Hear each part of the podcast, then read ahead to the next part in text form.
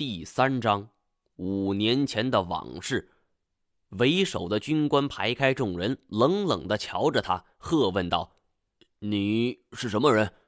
甘孝乾常年跟缅甸人打交道，知道缅甸军队常年来都是推崇暴力。如果你说谎被他们发现了，得到的待遇那是往往比死还要惨的。但他也不能说自己是来找龙的，只是说自己是进山采草药的。不过遇到了食人树，慌不择路，这才来到了这儿。他也不知道这里是什么地方，冲撞了军队那也是无意的。本来这一段话是半真半假，要想揭穿也不容易。但甘小钱从树上摔下来的时候，那枚龙牌偏偏掉落在泥泞里，军官捡了起来，也不知道是什么东西，就收入了自己囊中。但这名军官没有注意到。他身后一名年轻士兵默默地注视着这一切，眼神中好像能够喷出火来。军官背过双手说道：“任务取消，把这个人给我带回去。”甘小钱被蒙上了双眼，捆上了双手，一路就被带下了山。走的什么路，转的什么弯，他通通不知道。路上，他们不停地换乘交通工具，从汽车再到汽船，再到大象。这一路上走了大约两天，只要甘小钱稍稍有动作，那就会迎来一顿暴打。说到这儿，二表哥抬着右手比划：“他妈的，他们打人是用枪托砸你的锁骨，那是真疼啊！”两天后，甘小钱被他们带到一个地方，听周围嘈杂的声音来判断，可能是他们的大本营，但是很奇怪。正规的政府武装都是军纪严明的，这个地方却乱哄哄的，像个菜市场，甚至还有女人放荡的尖叫和笑声。甘小钱心想：坏了，这是落到了反政府武装的手里呀！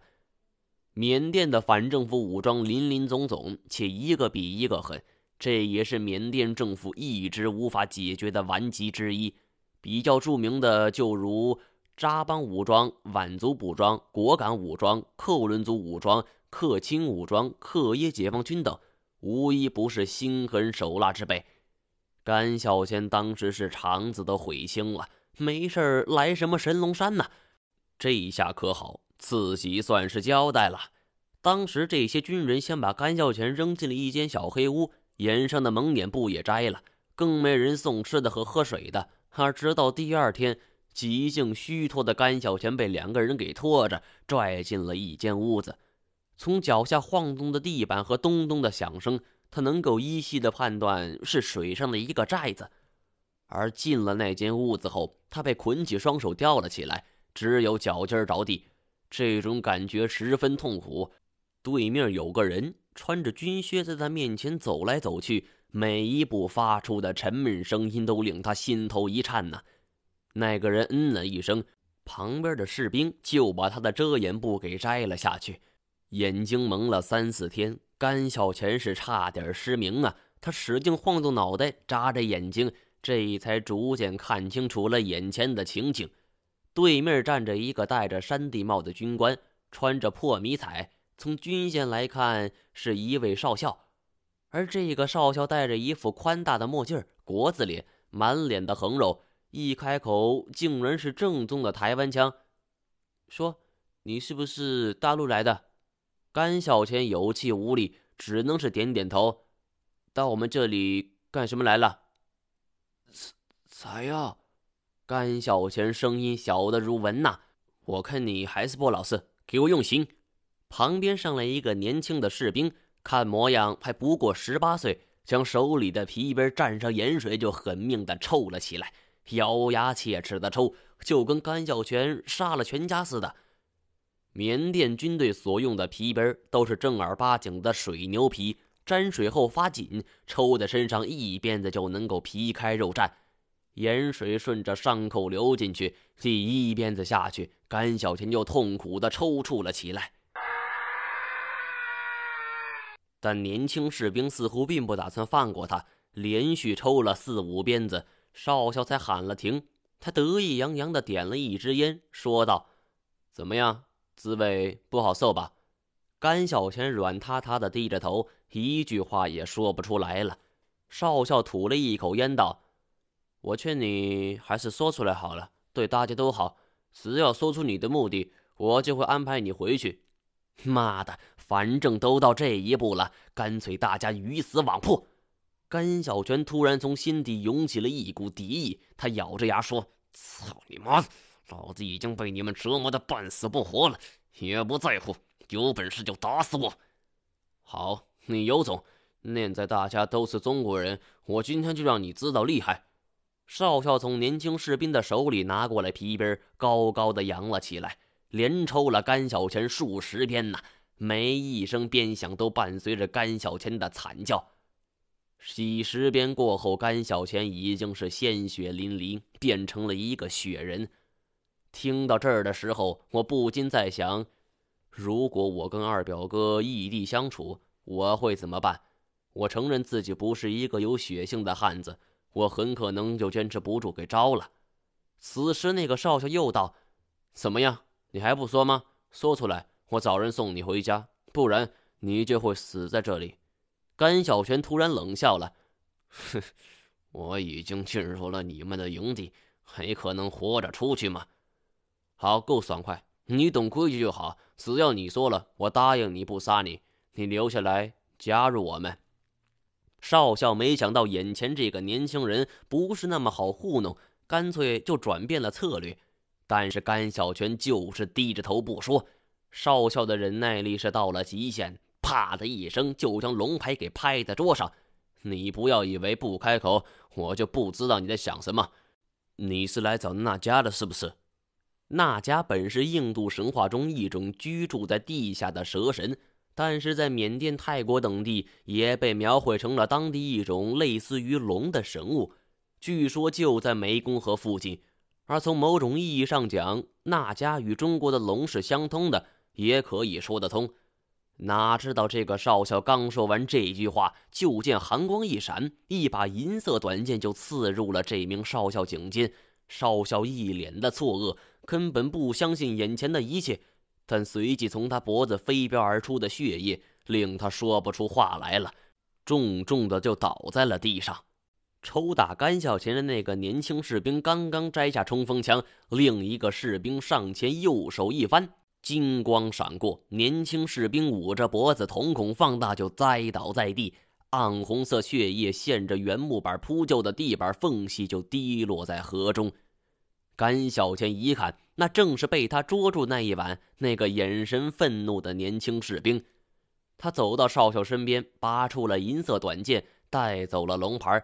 然后冲着甘小钱做了一个噤声的手势，就割断了吊着甘小钱双手的绳索，小声说道：“我们走。”甘小钱是一脸的懵逼，还没明白是怎么回事呢，就见这个人冲脚下划了两剑，原木就被割开了四五根，两个人跃入水中潜水离开。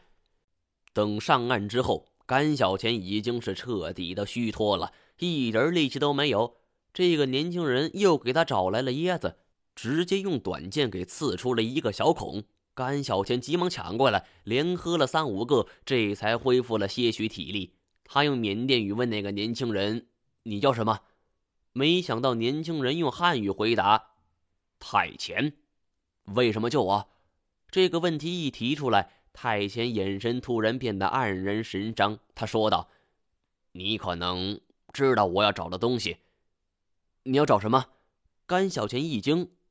龙，太前摇摇头道：“现在还没必要告诉你。”说到这儿，二表哥突然笑了一下，道：“哈，你跟他相处了这么久，应该知道他这种脾气了吧？”我回头看了看门口的太前，他还站在那儿一动不动，像是一尊雕像。想不到他五年前竟然救了我二表哥的性命。我问道。既然太前救了你，你怎么会变成这个样子？我们上当了。二表哥咬牙切齿地说：“自从甘小钱和太前两个人逃出来后，发现这一带是加强了守卫，经常有全副武装的士兵盘查，可以说这两人是寸步难行啊。太前功夫很高，但毕竟不是杀手，何况杀了士兵后，只怕搜查更严了。为了找到一个强大靠山。”甘小钱就走了一步险棋。他找到缅甸道上的一位高人，请他搭线，找到了金三角的大毒枭拿猜。我听到这里是暗暗点头啊，原来是这样。不过我倒真是佩服二表哥的胆识了。拿猜可以说是当地的土皇帝，任何一方反政府武装都很难撼动啊。但是这个人喜怒无常，据说好血腥，信奉暴力统治一切。二表哥逼不得已做出这样的选择，可见是真的没招了。为了显现自己投诚的诚意，甘小钱以那家作为交换，拿猜同意了，派出了波赞的连队负责这件事情。但是在拟定行动方案的时候，甘小钱发现波赞的情绪不是很亢奋。细细盘问，这才发现，在此之前，波赞的部队就已经行动过一次了。而那一次却惨不堪言呐。不过有了上次的经验，甘小泉十分小心。他按照波赞的提点，准备了很多药品药物，包括常备的疟疾药和蛇毒血清。就这样，一行人再次踏入了雨林。而拿猜对于甘小钱并不信任，留下了太前作为人质。但这些人进入雨林之后，搜索行动还没展开，就遭到另一股势力的攻击。二表哥长叹一口气：“唉，当时我们也不知道对方是什么人，不过后来来分析，可能是跟波赞有仇的那波人，也可能是拿猜自己的人。他要消灭一切知道这件事的人。波赞的军队本来就缺兵少将，很快我们就全军覆没了。为了保命，我带他逃到中国境内。他化名叫做梁世旦。”但是这个老梁并不甘心，天天在那里寻找龙的踪迹。后来信誓旦旦地跟我说，他找到八百媳妇古国的遗址，那个遗址跨越中缅边境，可能真龙就在那儿。我知道你过去了，是吗？我点点头，死里逃生。我终于明白了，为什么梁十三要保护我了，那是为了报答二表哥的救命之恩。嗯，这种情况我想到了。不过那个时候我没这个闲心了，我想的是找另一个人来查清楚这件事情。